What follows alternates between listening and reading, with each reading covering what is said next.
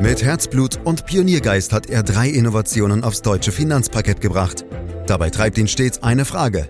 Wie können wir die Menschen in Deutschland zu besseren Anlegern machen? Karl Matthäus Schmidt, Vorstandsvorsitzender der Quirin Privatbank und Gründer der digitalen Geldanlage Quirion. Freuen Sie sich auf Klug anlegen, den Podcast zur Geldanlage. Der Immobilienboom, so wie wir ihn seit Jahren kennen, ist vorbei. Die Preise sinken auf breiter Front, zwar nicht überall, aber doch in sehr vielen einstmals attraktiven Lagen. Schuld daran sind unter anderem die stark gestiegenen Zinsen, die Bauen und Kaufen für viele mittlerweile unmöglich machen. Das zeigt sich auch in der Zahl der Bauanträge und Genehmigungen, die drastisch eingebrochen ist, was wiederum in den kommenden Monaten für weniger Angebot sorgen könnte. Da stellt sich natürlich die Frage, werden dadurch möglicherweise die Preise wieder steigen oder werden sie wegen der anderen genannten Gründe eher fallen? Ja, und dazu kommen ja auch noch Inflation, Fachkräftemangel, äh, Bürokratie, Regulierungswust, die die Lage noch komplexer hierzulande machen.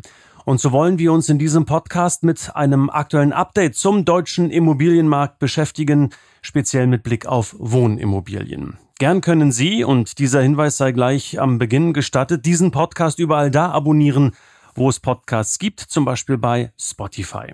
Fragen an Karl Matthäus Schmidt, Vorstandsvorsitzender der Quirin Privatbank AG und Gründer der digitalen Geldanlage Quirion. Hallo Karl. Hallo Andreas. Du hast ja vor ein paar Jahren in Brandenburg gebaut, wie unsere treuen Zuhörerinnen und Zuhörer wissen. Zu einer Zeit also, als es noch vergleichsweise günstig war. Wie oft, ähm, lass es mich mal so formulieren, freust du dich abends, vielleicht bei einem Glas Wein, damals diesen Schritt gegangen zu sein? Naja, also ganz so toll war das auch nicht, denn ich hatte damals noch deutlich höhere Kreditzinsen zu zahlen. Nur zwei Jahre später, Andreas, wäre meine Kreditbelastung mehr als halbiert gewesen. Aber übrigens, damals dachte ich wirklich, ich hätte ein Zinsschnäppchen gemacht. Trotzdem bereue ich es nicht gebaut zu haben und äh, von der Seite trinke ich schon gern ein Gläschen auf der Terrasse und genieße den Blick in Brandenburg. Das kann ich gut nachvollziehen. In jedem Falle hat sich seitdem du angefangen hast zu bauen, vieles am Immobilienmarkt geändert. Vor allem die schnell steigenden Zinsen haben Bauen nunmehr so teuer gemacht, dass meist junge Familien die Segel streichen mussten. Karl, wird die eigene Immobilie jetzt zum Luxus für Reiche? Naja, also so schlimm ist es noch nicht, Andreas, aber es ist schon deutlich schwieriger geworden. Das ist natürlich ein großes Thema, weil ein Eigenheim nach wie vor für viele der Lebenstraum ist. Zwar schwanken da die Umfragen recht stark, aber man kann davon ausgehen, dass das für circa 70 Prozent der Haushalte in Deutschland gilt. Und nun ist es natürlich wesentlich schwerer, sich einen solchen Traum zu erfüllen, vor allem in den Städten, wohin es ja vor allem die Jungen zieht. Insbesondere für Deutschland ist das ein Problem, da wir bei der Eigentumsquote für Immobilien international ohnehin hinterherhinken. Bei uns leben nur knapp 50 Prozent der Haushalte in ihren eigenen vier Wänden. Damit sind wir Schlusslicht in Europa. Nur zum Vergleich. In Italien sind es 74 Prozent, Frankreich 65 Prozent und in den USA und UK sind es rund 65 Prozent. Ganz vorne liegen übrigens die Länder des ehemaligen Ostblocks. Spitzenreiter ist da Albanien mit 96 Prozent. Wow, das ist eine Zahl, die mich jetzt aber auch echt umhaut. 96 Prozent. Das ist mal in der Tat eine hohe Eigentumsquote, Karl. Aber wir bleiben ja hier in Deutschland und wollen hier auch natürlich über die gestiegenen Zinsen sprechen, die alles so kompliziert machen. Aber es sind eben nicht nur die Zinsen. Welche Rolle spielen jetzt beispielsweise Inflation und Fachkräftemangel in der Gesamtbetrachtung des Themas Bauen? Tatsächlich sind das neben den Zinsen die Hauptgründe für die stark gestiegenen Baupreise. Immerhin sind die Hausbaukosten pro Quadratmeter in den vergangenen zehn Jahren um circa 80 Prozent gestiegen. Damit muss man als Häuslebauer erstmal zurechtkommen, denn die Löhne und Einkommen konnten da natürlich nicht mithalten. Dazu kommt eine stark angestiegene monatliche Baufinanzierungsrate, das heißt die Belastung durch Zinsen und Tilgung. Die machte 2020 noch gut 22 Prozent des Familieneinkommens aus. 2022 dagegen lag der Anteil schon bei 26 Prozent, immerhin ein Anstieg um 18 Prozent in zwei Jahren, mit vermutlich weiter steigender Tendenz. Das sind aber natürlich nur Durchschnittswerte, Andreas. In gesuchten Städten liegt diese Quote deutlich höher als auf dem Land. Und zum Stichwort Fachkräftemangel das hat ja auch zwei Facetten. Einmal wird es immer schwieriger, überhaupt jemanden zu bekommen und zweitens wird es durch die Arbeitskräfteknappheit dann auch noch deutlich teurer. Aber auch hier hast du natürlich wieder das Stadt- und Landgefälle. Auf dem Land bekommt man noch leichter Handwerker. Hm, und dann habe ich noch einen weiteren Grund, den wir unbedingt besprechen sollten, Karl. Bürokratie und Regulierung. Ähm, sage und schreibe 16 verschiedene Landesbauordnungen können einfach nicht hilfreich sein. Oder siehst du das etwas anders? Nein, hilfreich ist unser Föderalismus an der Stelle definitiv nicht, Andreas. Andererseits betrifft das natürlich in erster Linie die großen Bauunternehmen, die überregional tätig sind. Die haben es allerdings von Land zu Land mit einem Wust unterschiedlichster Verordnungen zu tun. Aber auch der private Häuslebauer kämpft mit einem Bürokratiedschungel an Baurichtlinien und DIN-Normen. Deutschlandweit gibt es zum Beispiel über 3000 DIN-Normen, die beim Bauen alle beachtet werden müssen. Und das treibt natürlich die Baukosten zusätzlich in die Höhe. Das Ganze wird noch schlimmer, wenn man auch noch eine Bauförderung will. Da muss man sich erstmal mit den unterschiedlichsten Förderprogrammen befassen, die manchmal auch noch unrealistische Fördergrenzen haben. So gibt es beispielsweise ein Förderprogramm des Bundes, das für Familien mit einem Kind bei Einhaltung bestimmter Umweltauflagen einen vergünstigten Kredit von bis zu 240.000 Euro ermöglicht. Dafür darf die Familie aber maximal ein Einkommen von 60.000 Euro brutto pro Jahr haben. Ist es wirklich realistisch? Also ich kenne zumindest niemanden, der sich traut, beim Haushaltseinkommen von 60.000 Euro ein Riesenhaus zu bauen und das auch noch zu finanzieren.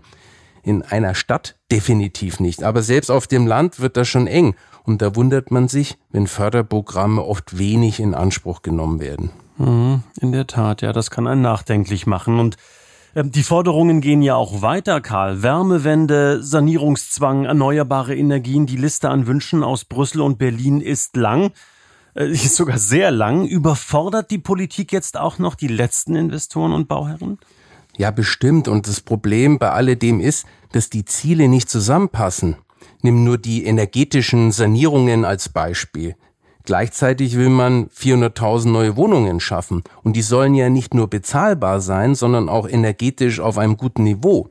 Energieeffizienz treibt aber nun mal die Preise stark in die Höhe und das passt nicht mit der Bezahlbarkeit zusammen. Und so werden eben halt dann auch nie 400.000 Wohnungen pro Jahr gebaut. Und das ist ja auch jetzt schon absehbar, dass wir doch auch in diesem Jahr das wohl nicht schaffen werden, Karl. Damit haben wir den aktuellen Status quo skizziert, kommen zur Frage aller Fragen. Ist es aktuell sinnvoll, in Wohnimmobilien zu investieren? Und sag jetzt bitte nicht, es kommt drauf an.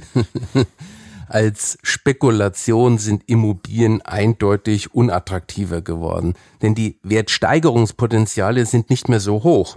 Aber an sich sollte es ja bei einer Kapitalanlage in Immobilien eher um stetige Mieterträge gehen und nicht um die Spekulation auf Wertsteigerung. Das hat man in den letzten Jahren durch die zum Teil extrem Wertsteigerung etwas aus dem Blick verloren. Da war es ja sogar möglich, selbst unvermietete Wohnungen zu einem deutlich höheren Wert wieder zu verkaufen. Manchmal hat sich sogar die Tatsache, dass ein Objekt vermietet war, negativ auf den Preis ausgewirkt. So etwas hat es in Jahrzehnten davor nicht gegeben, zumindest nicht in Deutschland. Die regelmäßigen Mieteinkünfte werden wieder einen höheren Stellenwert bekommen. Alles in allem würde ich sagen, dass Immobilieninvestments nach wie vor sinnvoll sind. Nur muss man halt mittlerweile auch genauer hinschauen und vor allem auf die Mietrendite. Damit wird eine Immobilienanlage aber auch wieder mehr Investition und weniger Spekulation. Und das ist durchaus ein positiver Aspekt der aktuellen Marktentwicklung. Also halten wir fest, Immobilien als Renditeobjekte sind nur mit Einschränkungen zu empfehlen. Aber wie sieht's denn jetzt mit einer selbstgenutzten Immobilie aus? Wenn es um selbstgenutztes Eigentum geht, dann ist ein Kauf grundsätzlich immer sinnvoll, Andreas da gelten ja ganz andere Regeln. Hier geht es weniger um rechnerisches Kalkül, sondern es ist oft eine Herzenssache und die sollte man unbedingt weiterverfolgen, wenn man es sich leisten kann.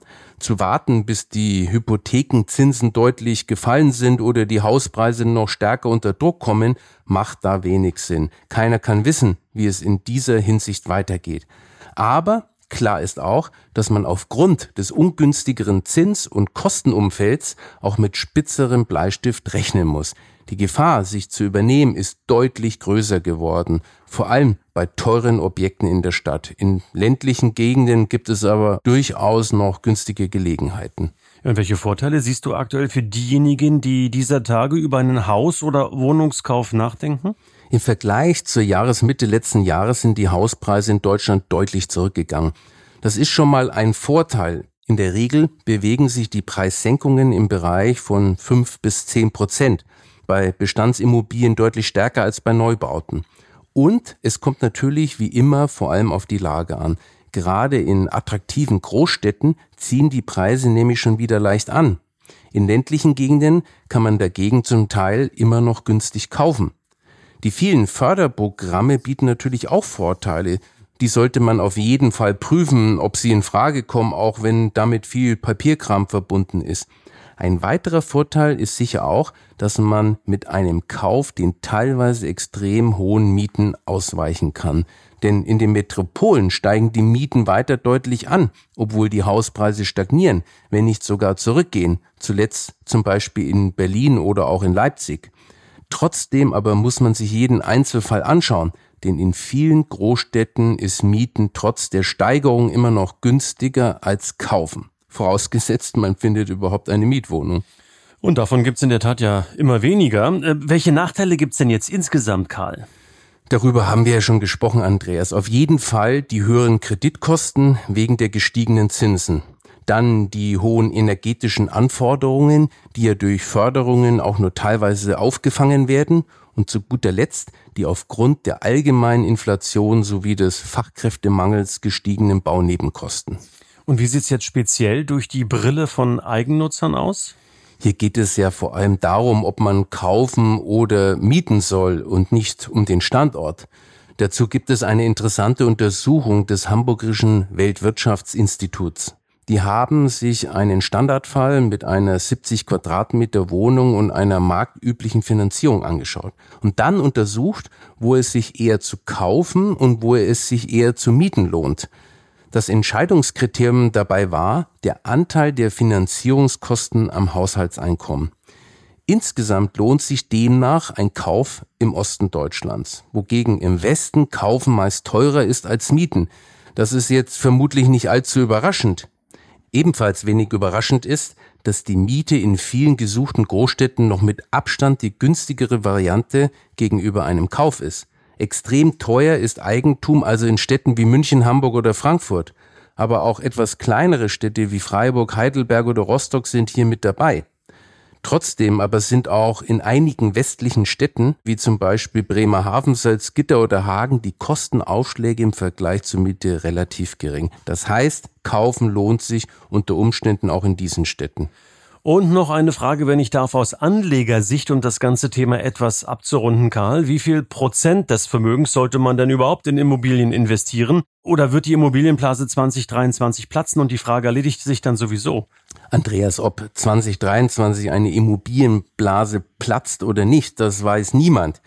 Ich gehe nicht davon aus, denn erstens sehe ich keine Blase in Deutschland und zweitens, selbst wenn es mal eine gewesen sein sollte, wird ihr ja aktuell die Luft abgelassen, weil die Preise ja stagnieren bzw. sogar zurückgehen. Doch jetzt zu deiner Frage des optimalen Immobilienanteils. Das kann man leider nicht in derselben Art und Weise objektiv beantworten, wie das zum Beispiel für den Anteil der USA in einem internationalen Aktiendepot möglich ist. Bei Immobilien hängt das wesentlich stärker von der persönlichen Situation ab. Dazu kommt noch ein anderer Punkt, den ich in der Frage sogar für den wichtigsten halte. Die meisten Wertpapierbesitzer haben bereits eine Immobilie, sei es eigen oder fremdgenutzt, und der Wert dieser Immobilie macht häufig einen erheblichen Anteil am Gesamtvermögen aus.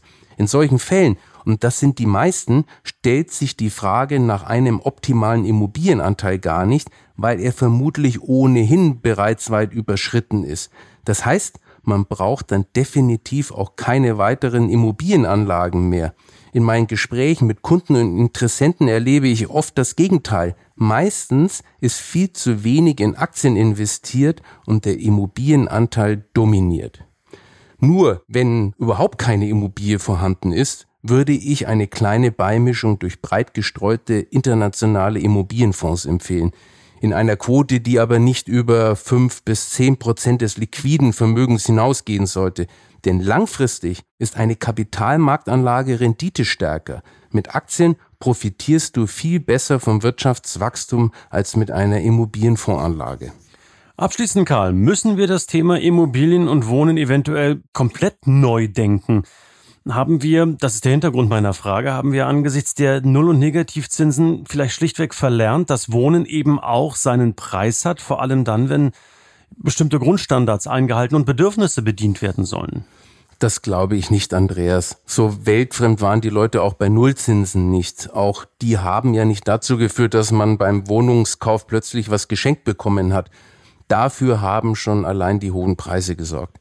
Wenn es um Neudenken geht, dann geht es für mich eher in Richtung flexibler Denken bei den Wohnformen der Zukunft. Es gibt ja bereits viele Ideen, wie man den Wohnungsmarkt entspannen kann mit Tiny Houses, sozialen Wohngemeinschaften, betreutes Wohnen oder auch mehr Generationenhäuser. All diese Dinge kann man den Menschen natürlich nicht vorschreiben, aber man kann Anreize setzen und sie stärker fördern. Ja, man könnte auch im Prinzip, Karl, können wir beide ja zusammenziehen und den Podcast dann in einem und demselben Raum produzieren, ne? Ich bin mir nicht sicher, ob wir zusammenziehen wollen. wir fragen mal unseren Techniker, vielleicht ist er auch noch dabei, und dann haben wir jetzt eine Skatrunde zusammen. Karl, okay. ganz zum Schluss, würdest du heute angesichts der deutlich erschwerten Bedingungen nochmal bauen oder kaufen? Unbedingt. Das ist ja eine Herzensangelegenheit und ich genieße hier die Sicht und ja, das Leben hier auf dem Land. Also von der Seite, ich würde es definitiv wieder so machen. Klare Frage, klare Antwort von Karl Matthäus Schmidt in unserem Immobilien-Update. Herzlichen Dank dafür. Dieser Podcast, der erscheint jeden Freitag. Am besten abonnieren Sie ihn direkt, um keine Folge zu verpassen. Sie können natürlich auch eine Weiterempfehlung aussprechen Richtung Freunde und Bekannte denn Geldanlage, alles rund um Immobilien oder ähnliches ist sicherlich etwas, was jeden etwas angeht in diesen turbulenten Zeiten. Weitere Infos unter www.quirinprivatbank.de. Ihre Fragen gern an podcast.quirinprivatbank.de. Ansonsten ganz, ganz herzlichen Dank auch heute fürs Lauschen. Das war Klug anlegen. Der Podcast zur Geldanlage der Quirin Privatbank mit dem Vorstandsvorsitzenden Karl Matthäus Schmidt. Wir freuen uns über Ihre Rückmeldungen und Themenwünsche, die Sie uns gerne an podcast.querinprivatbank.de senden können. Die Querin Privatbank steht für echte Unabhängigkeit, da sie auf Provisionen und hauseigene Produkte verzichtet. Das innovative Anlagekonzept Markt, Meinung, Wissen beruht auf bewährten Erkenntnissen der Finanzmarktforschung und investiert frei von Prognosen in den weltweiten Kapitalmarkt. Die Bank unterstützt interessierte Anleger bei der Altersvorsorge und dem langfristigen Vermögensaufbau. Mehr Informationen erhalten Sie unter querinprivatbank.de.